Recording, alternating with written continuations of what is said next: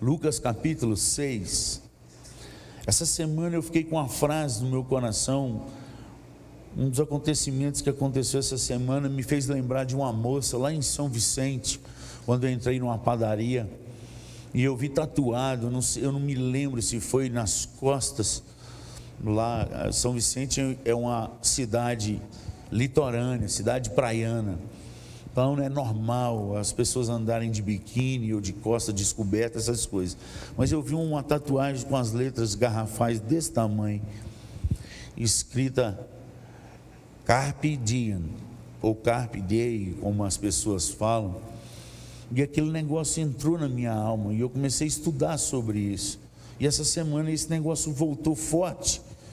E eu queria falar com vocês sobre isso essa noite. Uma filosofia que nasceu há uns 65 anos antes de Cristo. Mas abrindo aí em Lucas capítulo 6, ou seja, quando Jesus nasceu, essa filosofia já existia. Isso já era moda no mundo. Ela só aquece alguns anos, aparece mais e esfria outros tempos, mas ela sempre andou de lá para cá. E eu quero falar com vocês o que, que é isso, o que, que a filosofia fala sobre isso e o que, que os filósofos da igreja, os apóstolos, deixaram escrito sobre estas coisas. A começar de Jesus. Lucas capítulo 6, a partir do versículo 43, a palavra do Senhor diz assim: Não há árvore boa que dê mau fruto, nem tampouco árvore má que dê bom fruto. Porquanto cada árvore é conhecida pelo seu próprio fruto. Porque não se colhem figos de espinheiros, nem de abrolhos, se vindimam uvas. O homem bom, do bom tesouro do coração, tira o bem, e o homem mau, do mau tesouro, tira o mal. Vamos ler essa frase aí que até hoje alguns de vocês achou que era frase popular, mas agora vocês estão percebendo que foi o próprio Jesus que disse essa frase aí, porque a boca fala do que está cheio o coração, porque a boca fala do que está cheio o coração. Jesus está tratando da boca, ele está tratando daquilo que a turma está falando. E tratando do que a turma está falando, ele está dizendo: é só olhar para a árvore, observa os frutos dela. Então, os frutos da árvore não é julgamento, nunca foi, nunca será. Você não olha lá para um coqueiro e fala assim: agora você é pé de coco, estou te julgando. Não, ele deu coco aí. Seria, se tivesse dado manga, que o trem dar problema. É natural. Um coqueiro sempre vai dar coco. Um pé de manga sempre vai dar manga. Mas um pé de giló, irmão, não vai dar uma manga. Entendeu? Tem gente que planta giló na vida dele espiritual, que no natural não é possível. Ele sabe, se ele está plantando giló, ele vai comer um bom giló amargoso, que Deus o tenha e abençoe. Você que gosta, louvado seja o nome do Senhor mas bem para lá de mim. Então a gente planta, a gente colhe. Jesus está falando, a árvore ela é identificada pelo fruto que ela produz. E ele está falando isso relacionado à boca, porque a boca fala o que está cheio o coração. Então você percebendo na boca das pessoas o tipo de conversa que ela anda falando nos corredores da vida, na sua família, na casa, você vai identificar se ela é uma árvore boa, se ela é uma árvore má. Se ela é uma árvore que jorra doçura, ou se ela é uma árvore que só tem amargura. E aí Jesus continua, porque os estudiosos colocou um subtítulo aí que atrapalhou esse texto. No texto ele continua, versículo 46 ele diz: Por que me chamais Senhor, Senhor? É o mesmo assunto. Por que me chamais Senhor, Senhor e não fazeis o que eu vos mando? Por que, que vocês têm tanta ênfase no meu senhorio quando repete a palavra Senhor, Senhor? É porque assim, a pessoa entendeu e, e, e põe, põe força, põe entusiasmo. Toda vez que você vê uma palavra repetida duas vezes na Bíblia, você para. É uma ênfase. Em verdade, em verdade vos digo. Então ele estava falando, e aqui ele repete isso só em Mateus 7, 21, quando ele diz: Nem todo aquele que me diz Senhor, Senhor entrará no reino dos céus. Então ele falou assim: Por que vocês me chamais Senhor, Senhor, e não fazeis o que eu vos mando? Todo aquele que vem a mim e ouve as minhas palavras e as praticam, eu vos mostrarei a quem é semelhante. É semelhante a um homem edificado a uma casa, que cavou, abriu uma profunda vala, lançou um alicerce sobre a rocha, e vindo a enchente, arrojou-se o rio contra aquela casa, e não a pôde abalar, por ter sido construída. Mas o que ouve e não pratica é semelhante a um homem que edificou sua casa sobre a terra sem alicerces. E arrojando-se o rio contra ela, logo desabou, e aconteceu que foi grande a ruína dessa casa. O que tem a ver esse assunto que o senhor está falando de Jesus com carpe diem? O que é carpe diem? Carpe diem é uma expressão em latim que significa aproveite o dia. Na verdade, ela é tirada de um livro de Horácio, que nasceu 65 anos antes de Cristo, e ele morreu oito anos antes de Jesus nascer. No livro Odes, grande filósofo Horácio, da turma grega, e que ele estava aconselhando nesse livro a sua amiga Leucone, na frase a seguinte: Carpe diem quam minium credulo postero, que significa, uma tradução possível seria: colha o dia de hoje e confie o mínimo possível no amanhã. Em outras palavras, o significado de carpe diem para as pessoas que andam com essa palavra e essa frase tatuada no corpo, como a, a menina que eu vi lá em São Vicente, aí saiu essa, isso tudo do meu coração e ferveu na minha alma. Viva o seu dia e esqueça o amanhã. É mais ou menos assim. É aquele, deixa a vida me levar, a vida leva eu. É o famoso, viva hoje intensamente, porque amanhã ninguém sabe. A, a, a, expressão é aproveite o tempo presente, usufruir nos momentos intensamente, sem pensar muito no que o futuro reserva. Desde a época antes de Jesus nascer que existe essa frase.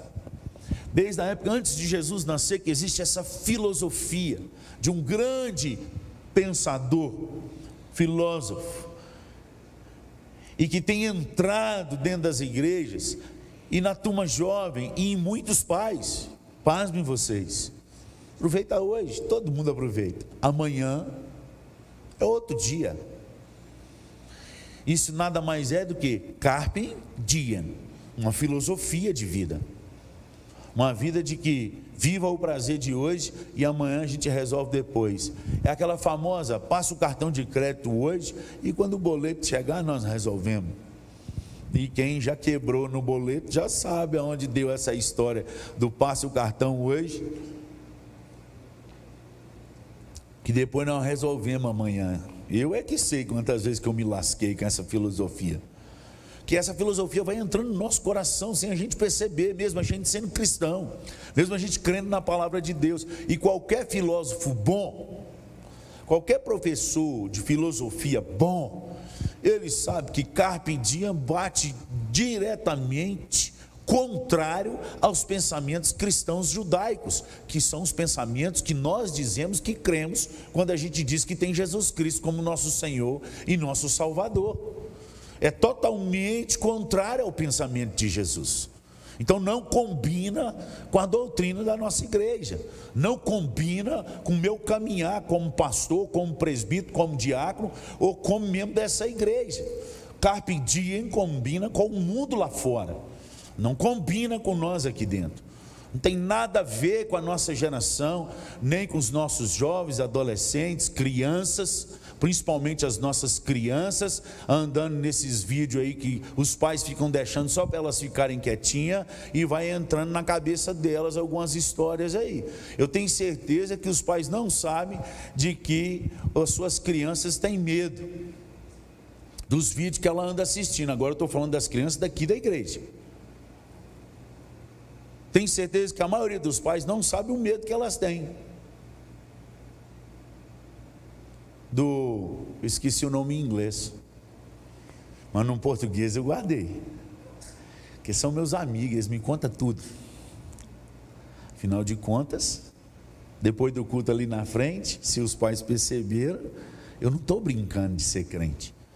Eu estou sendo crente na vida dos seus meninos do cabeça de sirene. Vocês não sabem que eles têm medo dele. Vocês não sabem nem o que, que é isso. A maioria não sabe. Que eles ficam vendo esse vídeo do cabeça de sirene. Né? Que começou na brincadeira de desenho do Bob Esponja. Mas que hoje os youtubers fazem filme de cabeça de sirene, de suspense. Vídeo caseiro. Que ele vai te pegar. E quando a sirene tocar, eu vou te matar. Você vai morrer. E acha até infantil, né? As crianças da Ucrânia que assistiram Cabeça de Sirene agora estão empavorosas, porque as sirenes lá estão tocando. Isso é aquela famosa ordem mundial que há muito tempo vem treinando e doutrinando as nossas crianças para terem medo das coisas. Porque se nós instalamos e instauramos o um medo na sociedade, é fácil dominá-las.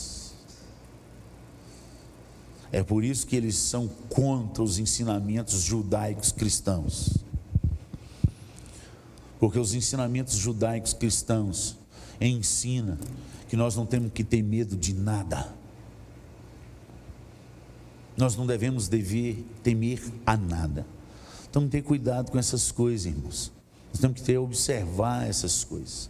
Essa semana eu recebi membro lá da, da, nossa igreja na minha casa e nós tivemos uma boa conversa em que eu percebi e a, essa pessoa também percebeu que um colega, filho dele de escola, de 10 anos de idade, falando seu filho e se declarando que é bissexual. Está na escola aqui. E os seus netos estão vindo aí um pavoroso. O que, que eu vou fazer, pastor? Eu falei, minha filha, doutrina sua filha na palavra de Deus. Vai mostrando a palavra, vai enchendo de versículo. Eu falei, e o pior, você só andou um passo, eu já andei mil na sua frente.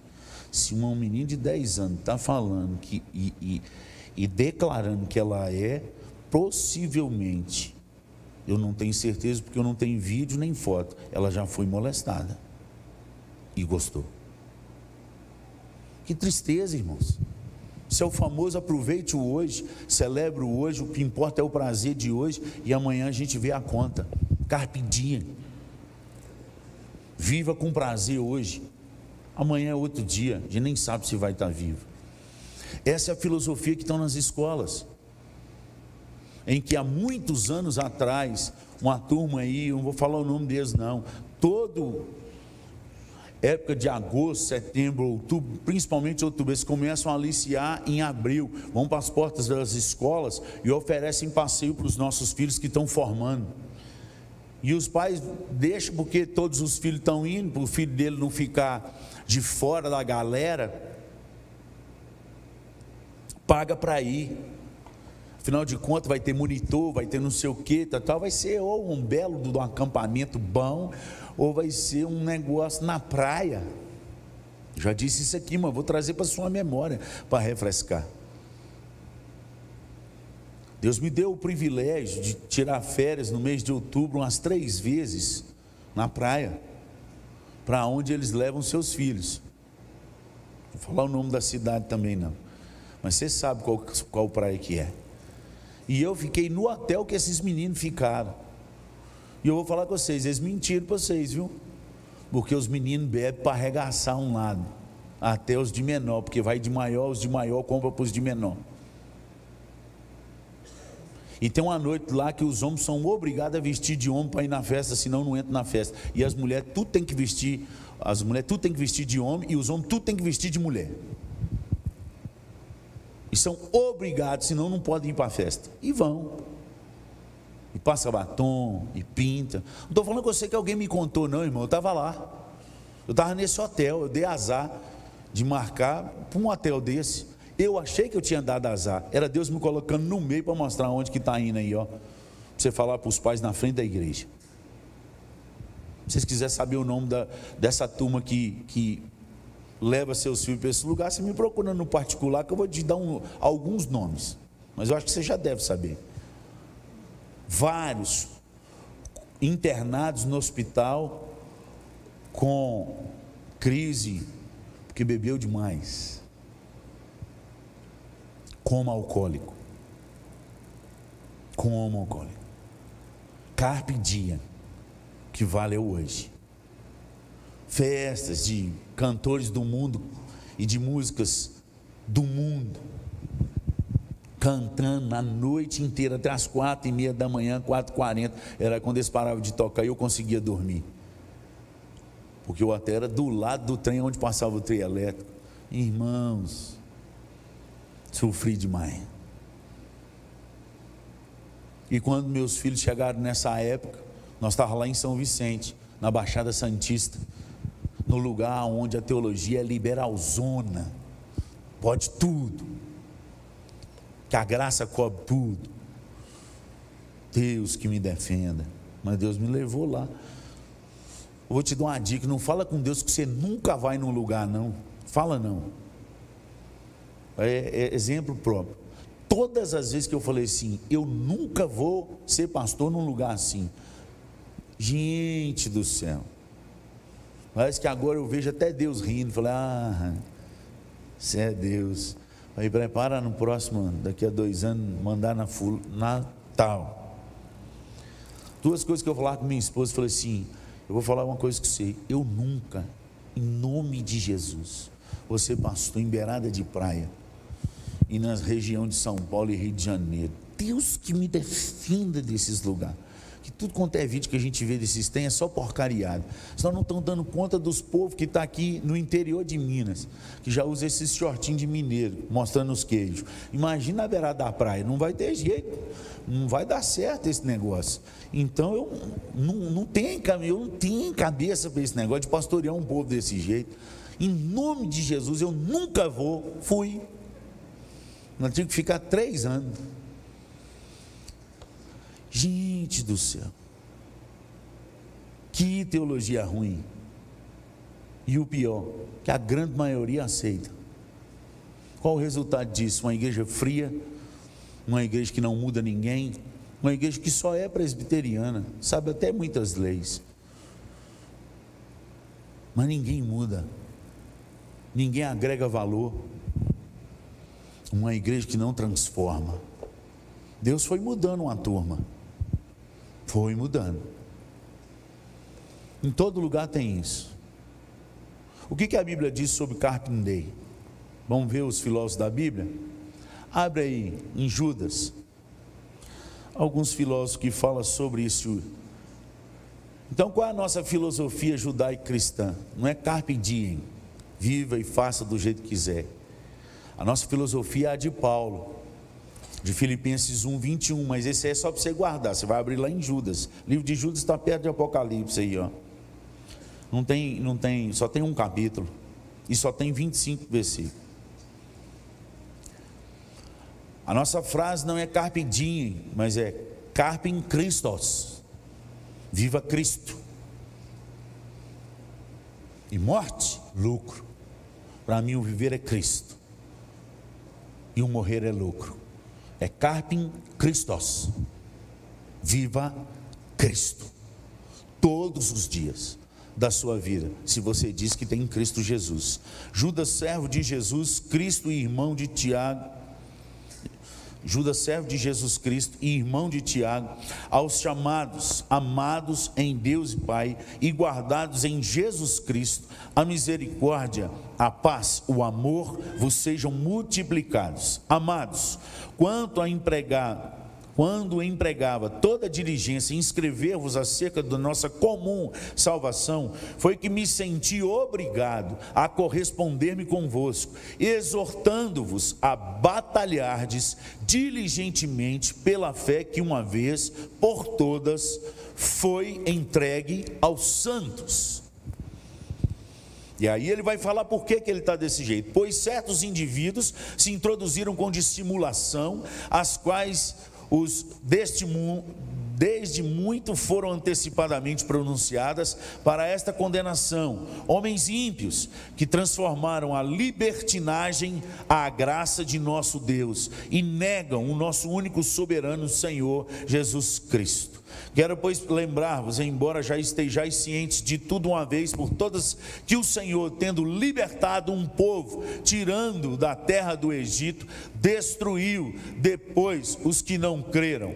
E anjos, os que não guardaram o seu estado original, mas abandonaram o seu próprio domicílio, têm guardado sob trevas em algemas eternas para o juízo do grande dia. E ele vai citando várias coisas que Deus castigou e matou por causa dessa vida de libertinagem, de carpindia, de viver e fazer o que quer.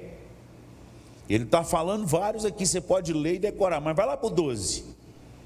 Estes homens são como rochas submersas em vossas festas ágapes. Aí fraternidade não é filéus, de amor de irmão. O fraternidade aí é a expressão agapau, de a, a festa do amor, do sacrifício. Fala, eles estão aí no meio da festa de vocês, submersos, banqueteando juntos, sem qualquer recato pastores que a si mesmos se apacentam, nuvens sem água, e você sabe o que é nuvem sem água, porque hoje nós passamos isso aqui em frutal. Quando, eu acordei, falei, Jesus, frutal mudou, as nuvens estão tá tudo aí, estava fresquinho. Falei, oh meu Deus, hoje vai ser um dia de chuva. Vai dar até para dormir sem ar-condicionado de tarde. Quem é? As nuvens ficaram aí o dia inteiro, não caiu nem um pingo. Nuvens sem chuva. Só abafou mais, o negócio ficou um forno. Nuvens sem chuva é esse povo da libertinagem que está no meio da igreja, é nuvem sem chuva. Ele veste como as virgens, eles têm a lâmpada da virgem, e eles são até chamados de virgem, mas a Bíblia chama eles de nécia, porque não tem óleo. Nuvens sem chuva. E aí está dizendo aí, a si mesmo, nuvens sem chuvas, nuvens sem água impelidas pelo vento, árvores em plena estação de frutos, deste desprovidos. Por isso, duplamente mortas, desarraigadas. Então ele está indicando quem é o, o carpinteiro dentro das igrejas. E ele fala qual é a nossa posição. Ele fala aí, você adianta para o versículo 17 porque eu só estou te mostrando para você meditar na sua casa. Marca e guarda, porque eu vou te dar mais dois textos para você meditar nessa noite dos outros filósofos da Bíblia, o que, que fala sobre carpe dia. Eles falam que a nossa vida é carpe em Cristos. Nós temos que viver Cristo todos os dias da nossa vida, sermos imitadores de Paulo, como ele foi de Cristo. Só assim. Vós, porém, versículo 17: lembrai-vos das palavras anteriormente proferidas pelos apóstolos do nosso Senhor Jesus Cristo, os quais diziam no último tempo: haverá escarnecedores andando segundo as suas ímpias paixões. São estes os que promovem divisões sensuais que não têm o espírito. Vós, porém, amados, essa é a nossa postura daqueles que vivem em Cristo, edificando-vos na vossa fé santíssima, uma fé que escolhe se separar das coisas desse mundo. Ser santo é ser igual a Deus, e ser santo é ser separado de algo. É a expressão de hagios, ou de santidade, ou de kadosh no Antigo Testamento. A palavra a expressão ser santo é ser separado. Se você é separado, é de algo, irmão. Não é frequentar a igreja e ir lá fora fazer o que todo mundo faz. Isso não é ser separado, isso é ser misturado. A palavra é diferente. Ser separado é você ter convicção e você então morrer para esse mundo. E eu só estou em Judas, ainda não fui nos outros. Vós, porém, amados, edificando a vossa fé santíssima, orando no Espírito, guardai-vos no amor de Deus, esperando as misericórdias do nosso Senhor Jesus para a vida eterna. Aqueles que têm o pensamento judaico-cristão, eles não vivem no carpe diem, porque eles sabem o que tem amanhã, eles esperam uma vida eterna um novo céus e uma nova terra, para aqueles que se entregarem e se renderam ao senhorio de Cristo. E quando eu falo que Jesus é meu Senhor, é porque eu tenho um dono. E todo, para você entender mais fácil, porque alguns têm que bater assim mais baixo para entender. Todo cachorro que mora numa casa, ele tem um dono naquela casa. Infelizmente, dentro das igrejas hoje eu tenho percebido que tem cachorro que é o dono da casa. O cachorro manda o dono sentar, o dono senta. O cachorro é que toma conta do sofá, o cachorro é que, que decide a hora que eles vão passear. Se, se, se, se o cachorro não quiser passear, ninguém sai para casa dos vizinhos, nem casa dos amigos. O cachorro manda ali. Infelizmente tem. Mas a ordem natural das coisas é que aonde se tem um cachorro numa casa, existe um dono ali. E não são todos, não. O cachorro reconhece quem é o dono dele. Você pode perguntar, eu já perguntei para os jovens lá, quem tem cachorro aqui no acampamento que eu fui? A galera levantou. Falei, e, e quem é que manda no cachorro? Aí um fala, meu pai, minha mãe. Quando chega o menino, fica fininho. Senhor. Quando a gente fala que Jesus Cristo é nosso Senhor, nós estamos declarando para o mundo e para nós mesmos que nós temos um dono. Se nós temos um dono, nós temos regras que esse dono deixou para a gente seguir. Não é porque nós somos salvos por Ele pela graça que a gente pode levar a vida carpe diem igual a turma lá fora. A nossa vida é carpe em Cristos. É viver Cristo enquanto a gente está vivo. E se morrer, é lucro. Porque para mim, o viver é Cristo. Porquanto para mim, o viver é Cristo. E o morrer é lucro. Filipenses 1, 21. Então nós temos que edificar, crescer nessa, nessa filosofia de carpe em Cristos. Guardar no amor de Deus, mas ter compaixão da turma que ainda não entendeu essas coisas. Compaixão não é consentimento. Compaixão, você olhar com um olhar de misericórdia e ter pena, é digno de dó, de pena essas pessoas que ainda não entenderam o que está acontecendo na vida delas. Não é passar a mão na cabeça. Não é falar, não, parabéns, não, que joia, não, legal. Não é isso, irmão. Isso é consentimento. Isso é consentimento. Nós não podemos consentir nem os nossos pecados, nem os pecados dos nossos filhos, muito menos os pecados dos nossos netos. É por isso que muitos profetas de profeta morreram mais cedo e perderam o chamado que Deus deu para eles, como Eli. Como o profeta Eli perdeu seus filhos. Tinha a palavra, falava com Deus face a face, mas foi incapaz de corrigir seus filhos. Não, porque senão eu vou perder eles. Já perdeu há muito tempo, irmão. Você já perdeu há muito tempo. Já perdeu há muito tempo. Esse é o medo dos pais. Fica assim, não vamos falar nada não, porque senão ele vai sair de casa. Ele já saiu muito tempo. Ele só está indo na sua casa porque você dá comida e, e, e roupa para ele. No dia que você corta essas duas coisas, ele vai procurar uma outra casa que tem comida e roupa. Mas o coração dele está com você mais não. Nós precisamos mudar no nome de Jesus. A gente ganha os filhos é no joelho, na oração, no jejum e falando a verdade com eles. Custe o que custar, doa o que doer. É a verdade que liberta, não é o passar a mão e dar comida quentinha, não. Conhecereis a verdade e a verdade vos libertará. É a verdade, irmãos. Não temos que ter medo de falar a verdade, não. Quem é o povo da verdade? O pastor, mas eu vou ganhar muitos inimigos, irmão. A Bíblia fala que nós vamos ganhar muito amigo, muitos vão contar com a nossa simpatia pelo que a gente faz, mas a Bíblia fala também que nós vamos ter inimigos. Jesus teve. Quem disse isso foi o próprio Jesus em João capítulo 15. Se eu, se eu não me engano, é lá pelo versículo 18, quando ele fala da gente permanecer nele para dar muito fruto. Quando ele chega lá pelo versículo 18, aí ó, de João 15: Se o mundo vos odeia, sabei que primeiro do que vós outros me odiou a mim. É Jesus falando. Você está querendo ser diferente de Jesus. Está querendo ser diferente de Jesus. E é por isso que a gente sofre. Sofre muito, irmão. Porque nós estamos dentro da igreja andando uma linha torta e achando que está tudo bem. Irmão, não está. Não está. Não vão tampar um sol com a peneira. Não vão ter medo de falar dessas coisas, porque são essas coisas que vai realinhar a igreja do Senhor Jesus para a volta do noivo. O noivo não quer uma noiva toda enrugada, não. Aliás, a noiva que tiver sem óleo vai ficar. Ele já deu o diagnóstico. Ele não está perguntando para você o que, que, você acha, não. Ele já falou que a noiva nécia, e não é nécia porque pecou, não, é nécia porque faltou óleo. Isso é Lucas, isso é Mateus 25. Lê lá de 1 a 13.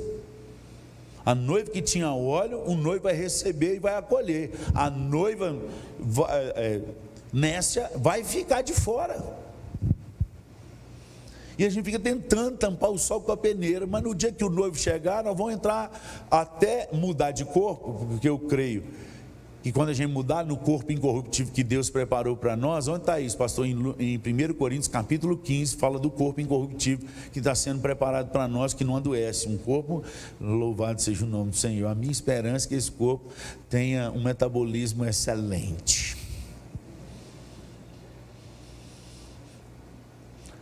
Aí lá em Apocalipse fala que Deus enxugará dos nossos olhos toda lágrima. Naquele momento que Deus enxugar dos nossos olhos toda lágrima, creio eu, porque Ele vai enxugar e nós não vamos chorar mais, que a turma que ficou para trás vai dar uma leve Alzheimer nessa turma na nossa cabeça. Porque senão nós vamos chorar de novo no céu, ué.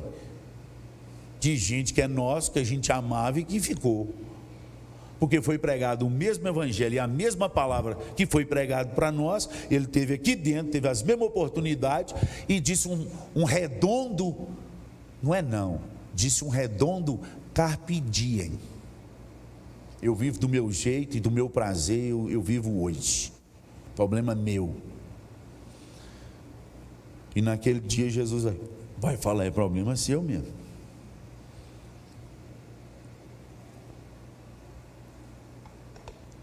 Nós precisamos mudar. Guardar no amor de Cristo, compadecer desse povo, salvar alguns que estão lá e não sabem como sair, porque vai salvar alguns, mas salvar. E ser compassivo com essa turma. Amém? Isso é o que o filósofo Judas fala de Carpe Diem. Ele fala que essa turma é nuvem sem água, é árvore sem fruto no tempo de fruto, duplamente morta. Mas vamos lá em 2 Pedro, que é outro filósofo. Segunda carta de Pedro, no último capítulo dele, capítulo 3, ele também fala da turma do Carpe Diem.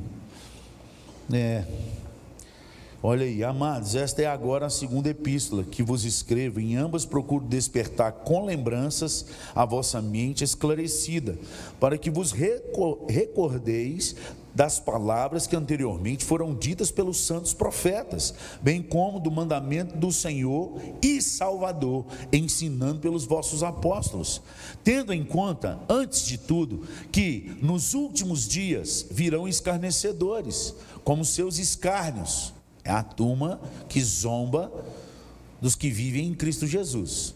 É os famosos carpem diem. Eles vivem do jeito que quiser e fala zomba dos que vivem em Cristo. Com seus escárnios, andando segundo suas próprias paixões e dizendo: Onde está a promessa da sua vinda? Porque desde que os pais dormiram, todas as coisas permanecem como desde o princípio da criação porque deliberadamente esquecem que de longo tempo houve céus, bem como terra, a qual surgiu da água através e através da água pela palavra de Deus, pela qual veio a perecer o mundo daquele tempo afogado em água. Ele está lembrando dos zombadores da época de Noé. Que ele falava, ó, 100 anos construindo aquele barco, num lugar onde nunca tinha ido água, nunca tinha chovido, então era duas coisas impossíveis de acontecer. Primeiro, de cair água do céu, porque estava acostumado culturalmente com a água que brotava da terra, como um vapor. Não chovia até a chuva de Noé. Verifica lá que você vai ver. E aí ele zombava dele. Cem anos zombando de Noé, mas um dia a arca ficou pronta. Um dia os animais entraram. E um dia a chuva caiu. E foi 40 dias e 40 noites. Alguns minutos, algumas horas, destruiu uma cidade inteira do nosso país, chamada Petrópolis. Vocês não sabem o que é 40 dias e 40 noites, uma chuva igual a daquela pode fazer no mundo inteiro. Mas aconteceu. Só que Pedro não para aí essa conversa. Ele continua. Versículo 7. Ora, os céus que agora existem e a terra que pela mesma palavra têm sido entesourados para fogo, estando reservados para o dia maiúsculo, o grande dia, o dia em que os relógios vão parar e que não vão rodar mais porque vai ser eterno. O dia do juízo e destruição dos homens ímpios. Há todavia uma coisa, amados, que não deveis esquecer para que o Senhor, para que para o Senhor um dia é como mil anos e mil anos como um dia. Não retarda o Senhor a sua promessa, como alguns a julgam demorada, pelo contrário, Ele é longânimo para convosco, não querendo que nenhum se pereça, senão que todos cheguem ao arrependimento.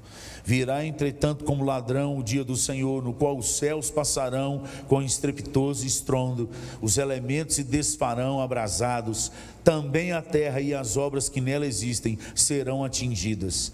Versículo 11, o que, que diz aí? Visto que todas estas coisas hão de ser assim despeitas, deveis ser tais como os que vivem, os que vivem em quê? Vivem em quê? Então tem um caminho a seguir, né? Deixa a vida me levar, vida leva eu, meu corpo, minhas regras não. O segundo filósofo está falando que vai haver a destruição e que esse tem de carpa em dia, o pessoal vai se lascar. E que aí tem um procedimento como que deve viver a turma que diz que ama Jesus. E o procedimento é santo e piedoso. Não é do jeito que a gente quer, não. Santo e piedoso. Só uma curiosidade, irmãos, para aqueles que gostam de dar uma estudada e pesquisada. Versículo 8 diz assim: Há todavia uma coisa, amados, que não deveis esquecer. Então ele falou para a gente ficar lembrando sempre: que para o Senhor um dia é como mil, e mil anos como. Ele falou que é para a gente não esquecer, certo? Pensando do jeito que o cientista, alguns cientistas pensam, que há uma assinatura do Criador em toda a sua criação. Quem fala sobre isso é Adalto Lourenço, cientista, cristão, homem de Deus. Vale a pena você pesquisar e assistir os, as palestras dele, tudo que tem na, na internet, porque ele vai provando cientificamente a existência de Deus. Aí Deus assinou em toda a, a criação a sua pessoa, Deus Pai, Deus Filho, Deus Espírito, três em um. E ele fala que todo o sistema do universo, até as células, elas são compostas de três elementos. A assinatura de Deus, quem disse isso foi um, um cientista, você tá? Então, três, número três, certo? Três. Jesus ressuscitou no É a assinatura de Deus. Na terra é a assinatura de Deus no Espírito. Ele morreu e no terceiro. Mas quem é mais curioso sabe que não foram três dias completos, certo? Ele morreu na sexta, passou das seis horas, já pulou para outro dia, e ele ressuscita no domingo. Eu não estou afirmando nada, eu só estou fazendo você pensar um pouquinho junto comigo. Esse texto diz para a gente não esquecer que mil anos são como um dia, e um dia são como nós estamos no ano 2000, já passou do segundo dia e já chegou no terceiro dia. Só você pensar. Ele falou: quando ver acontecendo todas essas coisas que está em Mateus 24, ergue a vossa cabeça, porque o dia da vossa redenção está chegando. E é necessário todas estas coisas acontecer. Mas vós, vocês precisam, visto que todas essas coisas estão para acontecer e serem desfeitas, deveis ser tais como os que vivem em santo procedimento e piedade. E aí você lê daí para frente: vida de santidade e piedade. Tem que haver óleo nas vasilhas. Vamos terminar com o apóstolo Paulo.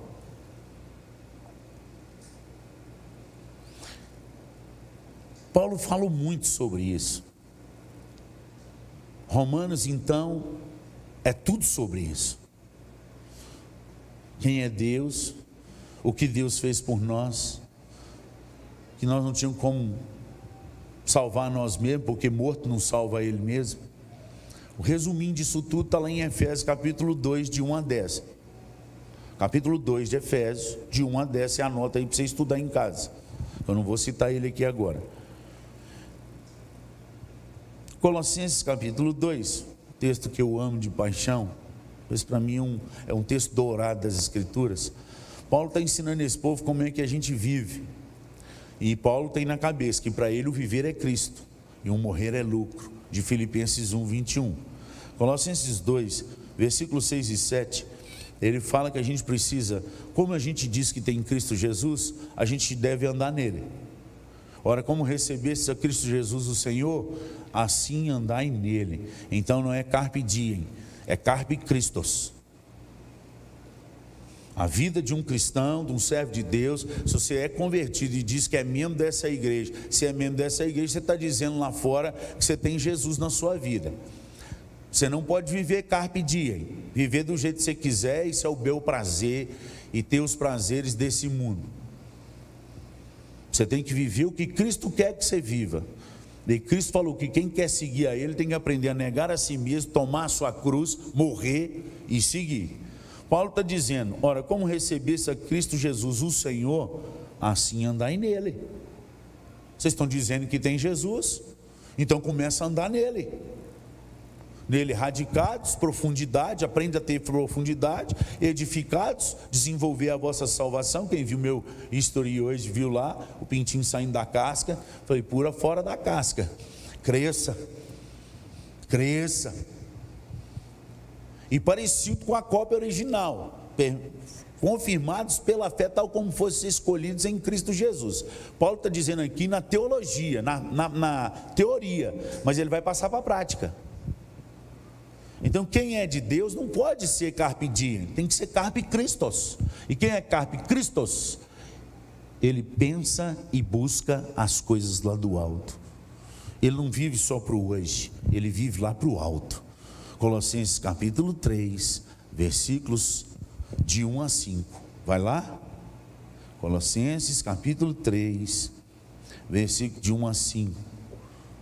Portanto, se fostes ressuscitados se fostes ressuscitados juntamente com Cristo. Ele não está perguntando nada nem para mim nem para você, ele está te dando uma ordem. Se você diz buscai, é imperativo e é um verbo contínuo. Você começou a buscar, não é só hoje que você ouviu o sermão e vai até perder o sono por causa do sermão. Tomara, quiçá, no nome de Jesus, e mude de vida, em nome de Jesus e melhore Porque no dia que Jesus voltar, irmão, a maior alegria que eu vou ter de saber que você realmente andou firme com Jesus e está junto do grupo que eu vou estar. Que essa convicção a gente, só a gente pode ter, ninguém pode ter para nós. É uma convicção pessoal e individual. E graças a Deus, o Espírito do Senhor já testificou no meu coração. Por isso, Ele manda eu morrer todo dia. Você não, tá, você não é bom.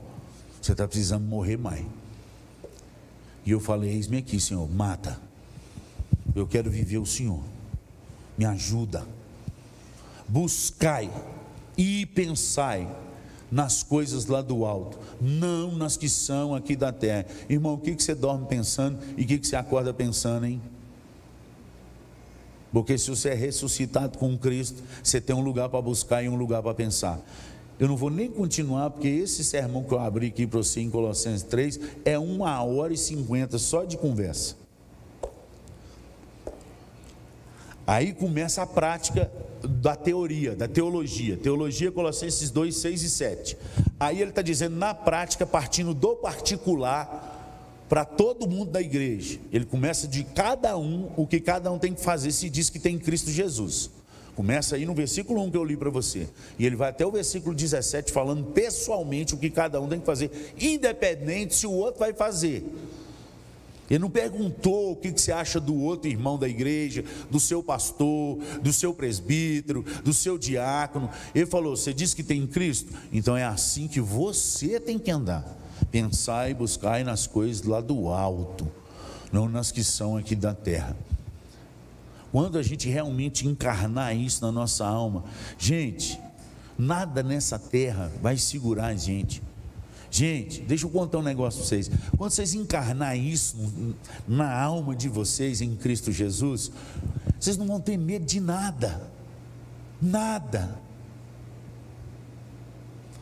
O Espírito de Deus vai testificar com o seu coração.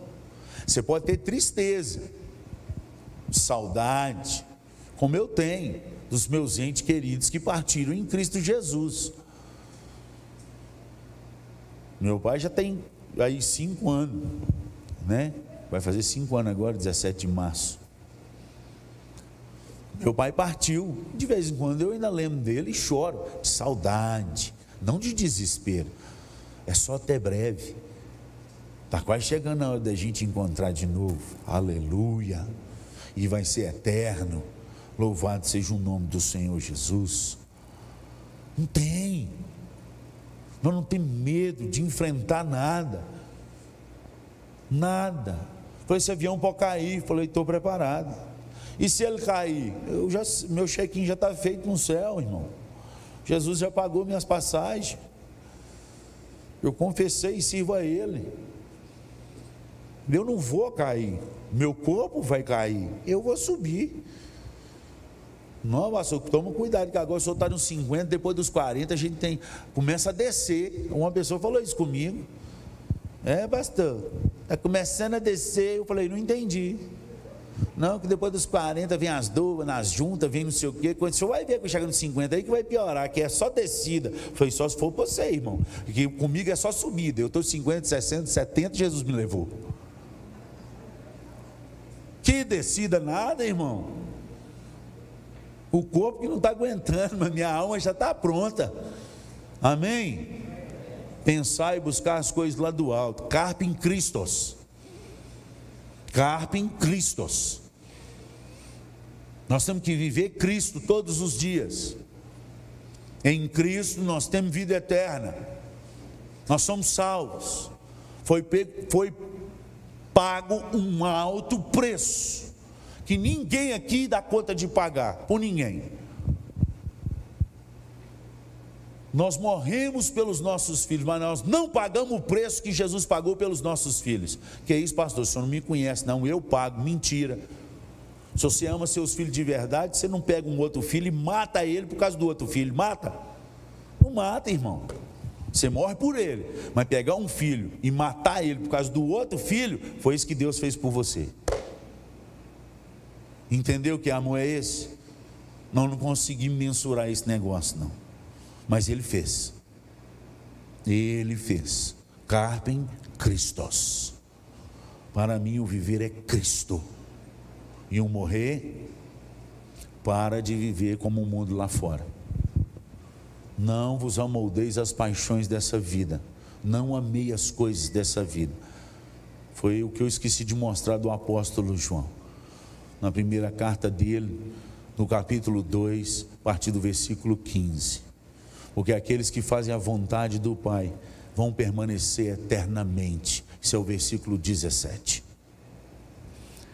Que Deus nos abençoe, amados. Eu preciso de vocês, porque nós temos uma geração que nós não podemos deixar perder.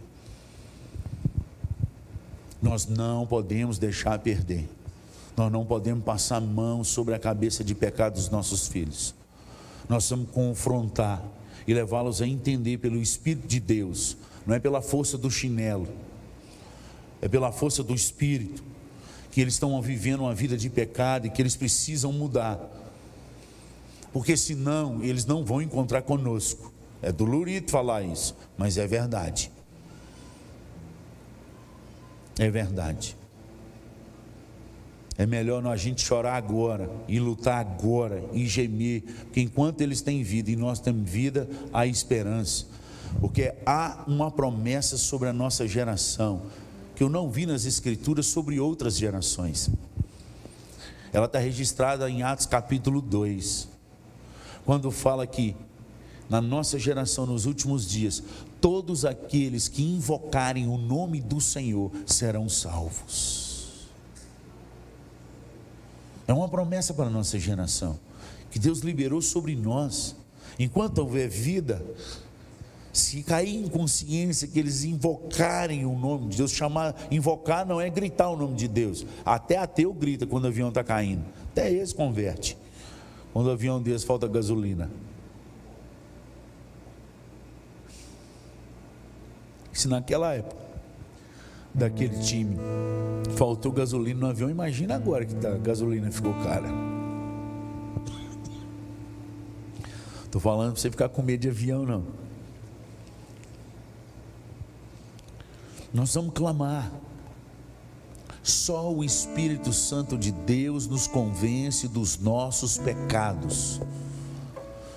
E nós temos uma turma de gente dentro da igreja, que é membro de igreja, que está vivendo em pecado, na libertinagem. Eu sei porque teve alguns adolescentes que converteram de verdade. E eu já sabia que eles já sabiam. Mas uma coisa eu sabia, outra coisa é eles contarem. Que sabe os pecados de todo mundo dessa igreja. E sabe mesmo. Na minha época eu tinha tudo anotadinho. Porque se eles me chamassem no conselho um dia, se me levar, eu vou falar presbítero tal, diácono tal, fulano, professor de escola dominical tal. Eu tinha notado. Eu era tão sem vergonha que eu tinha o um dia que foi pecado, na, em qual banca, em qual revista. Eu era amigo do dono da banca. Nós precisamos mudar no nome de Jesus. Frutal só muda se nós mudarmos.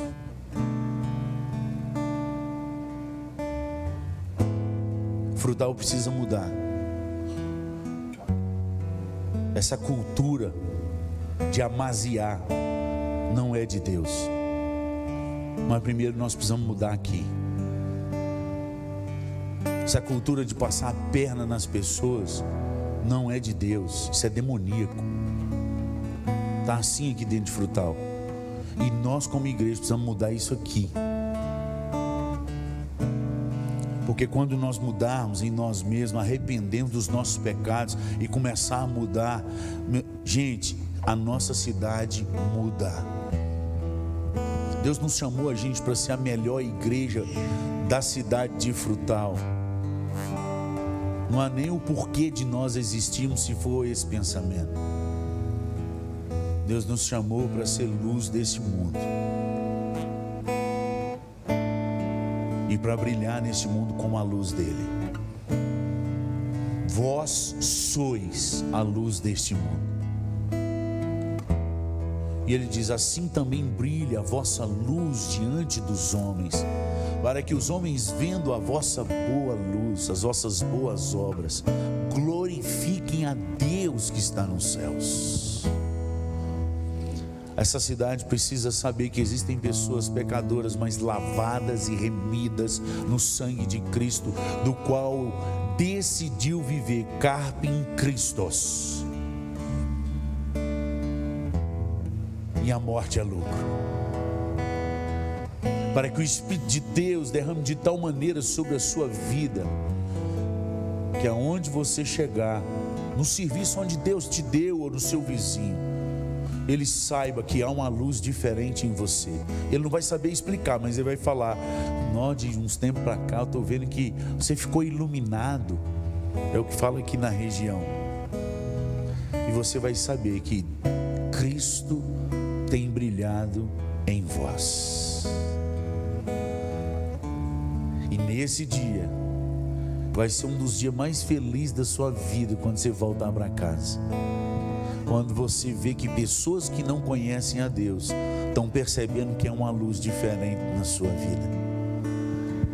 E daquele dia em diante você vai falar: Meu Deus, eu quero isso hoje, eu quero isso amanhã, eu quero isso todo dia. Meu Deus, o Senhor está comigo, o Senhor está comigo. O Senhor está comigo. Ele sempre esteve, mas ele só usa copo limpo, como nós só usamos copo limpo. Ninguém bebe água em copo sujo. Vamos nos santificar hoje, que amanhã o Senhor fará maravilhas no vosso meio. Josué 3:5. Josué dá a ordem para o povo: santificai-vos hoje, separai, porque amanhã o Senhor fará maravilhas no meio de vós. Amém? No nome de Jesus. Risca da sua vida, carpe diem. Risca. Acorda todos os dias de manhã e fala: Senhor, minha vida é Cristo. Eu preciso morrer mais para mim mesmo. Eu preciso que o Senhor, teu filho Jesus, vive em mim. Eu estou saindo, eu não sei quantas pessoas eu vou encontrar, e eu não sei o que essas pessoas vão jogar em mim, mas eu preciso lançar sobre elas algo melhor, porque o Senhor falou que aqueles que andam com o Senhor têm algo melhor para dar. Vem comigo, me ajuda. Amém? No nome de Jesus. Vamos orar? Pai, em nome de Jesus, nós clamamos nessa noite. O Senhor nos conhece. Senhor conhece o nosso levantar, o nosso assentar. Mas o Senhor conhece a tua palavra que o Senhor deixou escrito para nós. Nós precisamos viver nela. O nosso viver tem que ser Cristo. Nós precisamos entender que todos os dias da nossa vida nós temos que carregar a nossa cruz pronto para morrer para nós mesmos. Não é só pensar e buscar as coisas lá do alto mas nós precisamos fazer morrer a nossa natureza terrena. Tem misericórdia de nós, ó Pai. Aviva tua palavra no nosso coração. Aviva as escrituras na nossa alma. Que o teu Santo Espírito nos apaixone com a meditação das Escrituras. O teu Santo Espírito transborde em nós ao ponto de nós sermos bênção na vida das pessoas dessa cidade. Meu Deus, nos ensine a ser o último da fila, o servo de todos. O primeiro a pedir perdão, o primeiro a dar o primeiro passo, a dar também a túnica, a dar a outra face só aqueles que transbordam do teu espírito têm a capacidade de andar nesse caminho, pois ele é estreito e a porta continua apertada, não passou por reforma nenhuma. Vem sobre nós e nos levante como uma igreja do Senhor nesse lugar. Nos ajude a ser bênção nessa cidade para a glória do Senhor. No nome de Jesus que nós oramos. Amém e amém.